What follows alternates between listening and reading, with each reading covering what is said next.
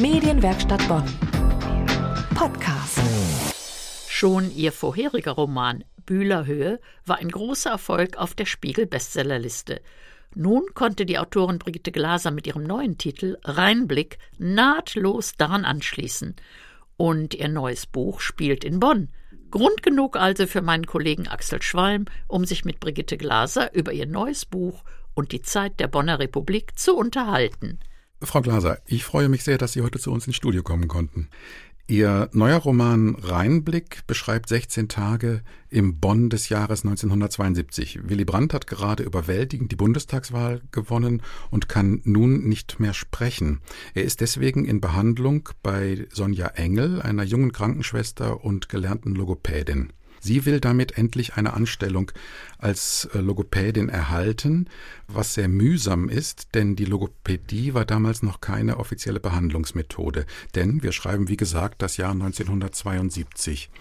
Die andere Hauptfigur neben Sonja ist Hilde Kessel, eine Witwe mittleren Alters.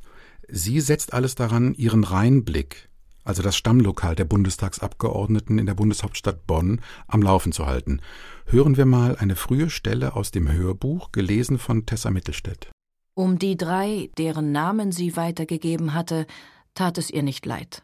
Windhunde, allesamt, käuflich, wetterwendisch, prinzipienlos, ohne Anstand und Menschlichkeit. Steiner, einer der drei, das hatte ihr der junge Witiko Bonack später erzählt, kaufte am Tag nach dem Misstrauensvotum zwei neue Mercedes. Zwei nagelneue Autos.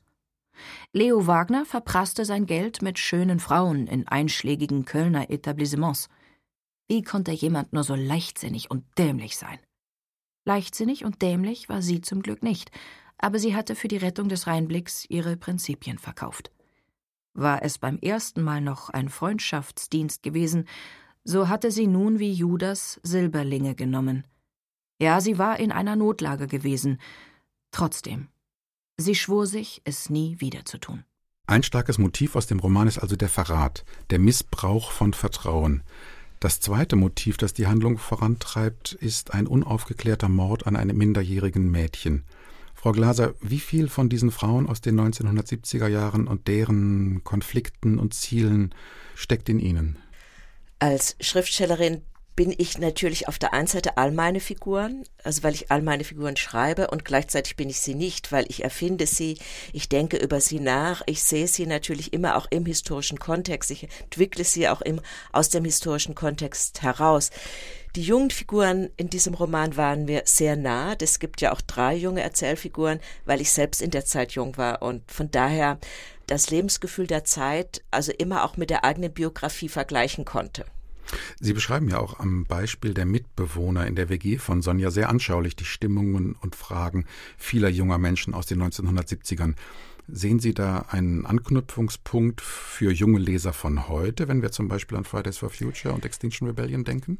Die Problemstellungen waren damals andere. Also es ging bei den revolutionären Ideen, von denen ja viel zu Ende ist, geht es ja vor allem darum, um die Aufarbeitung des Faschismus, um die Veränderung dieser noch immer weit verbreiteten autoritären Strukturen. Die heutige junge Generation, die jetzt Fridays for Future startet, die hat natürlich andere Probleme im, im Blickfeld. Da geht es nicht mehr darum, dass sie beschissene in Anführungsstrichen Eltern haben oder autoritäre Eltern haben, sondern es geht ums Klima, um die Rettung der Erde. Und ob sich die beiden Bewegungen inspirieren können, weiß ich nicht. Das wird sich zeigen. Das wird letztendlich auch die Geschichte zeigen. Frau Glaser, mir ist beim Lesen Ihres Romans aufgefallen, dass Sie die historischen Fakten für Bonn außerordentlich gründlich recherchiert haben. Aber dann verweben sie diese vielen Schnappschüsse der verschiedenen Lebenswelten und Handlungsstränge auch noch zu einer Gesamthandlung, die fast wie der Teppich von Bayeux ein ganzes Gesellschaftsbild darstellt. Damit haben sie stimmige Bilder für eine ganze Epoche gefunden. Hören wir noch mal hinein in die Lesung. Würde man Hilde fragen, warum die Bonner Republik im Gegensatz zur Weimarer funktionierte, sie hätte eine Antwort parat gehabt. Wegen des rheinischen Tresens. Der bot sich als Ort für schnelle Begegnungen und für tiefsinnige Gespräche an. Am Tresen schob man sich vor und zurück, da geriet man durcheinander, da sortierte man sich wieder neu, da war sich keiner zu fies, mal neben einem Fremden zu stehen und mit ihm anzustoßen. Der Tresen war der Gegenentwurf zum Stammtisch. Keine Sitzordnung, keine Honoratiorenrunde, kein Schmoren im eigenen Saft. Stattdessen Offenheit, Beweglichkeit, Gelassenheit. Am Tresen wehte demokratische Luft. Soweit Tessa Mittelstädt mit dem Hörbuch. Frau Glaser, vermissen Sie selbst die Bonner Demokratie?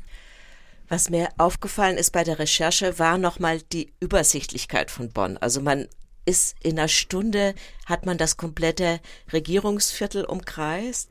Was mir aufgefallen ist, als ich nochmal nachgelesen habe über wie die Bonner Politik funktioniert hat, war, dass man sich ja wirklich unentwegt über den Weg gelaufen ist, auch hier in Bonn, und deshalb vielleicht vorsichtiger miteinander umgegangen ist, als man das heute in Berlin tut. Gleichzeitig war aber, denke ich, die Bonner Republik auch mit einer gewissen Miefigkeit und Piefigkeit verbunden. Also was ich denke ich vermisse, was ich vermisse eindeutig, ist die Bescheidenheit, die die Bonner Republik ausstrahlt und zwar auch in all ihren Gebäuden, vom Kanzlerbungalow angefangen, letztendlich auch bis zum bis zum Bundestag. Da hat man in Berlin etwas mehr geklotzt. Das würde, finde ich, der Berliner Republik auch gut anstehen, nochmal etwas von der Bescheidenheit der Bonner Republik auf sich zu beziehen. Ja, es wäre undenkbar, in Berlin in einem alten Wasserwerk zu tagen. Das war wirklich ein Bonner Merkmal. Sie haben die historische Person von Willy Brandt sehr ausführlich und von vielen Seiten dargestellt. Können Sie zusammenfassen, worin das Charisma dieses Mannes bestand, der von seinen politischen Gegnern so aggressiv angefeindet wurde?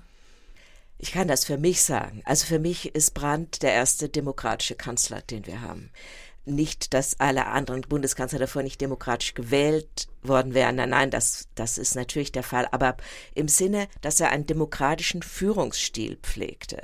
Das hat Adenauer auf gar keinen Fall getan.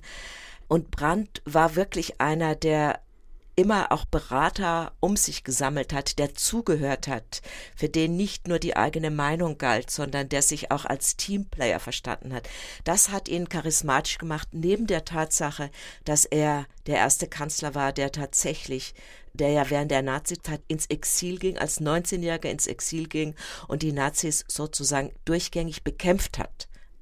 Das war natürlich auch für die Jugend damals äh, ein ganz wichtiger Aspekt von Brandt, die sich ja ab 67 spätestens seit dem Auschwitz-Prozess angefangen haben, mit der Rolle des Faschismus in der eigenen Familie auseinanderzusetzen und plötzlich eine Führungspersönlichkeit in der Bundesrepublik zu haben, die Widerstand geleistet hat, die sozusagen die Zeichen der Zeit sehr früh erkannt hat, als ganz junger Mensch mit 19 schon ins Exil ist.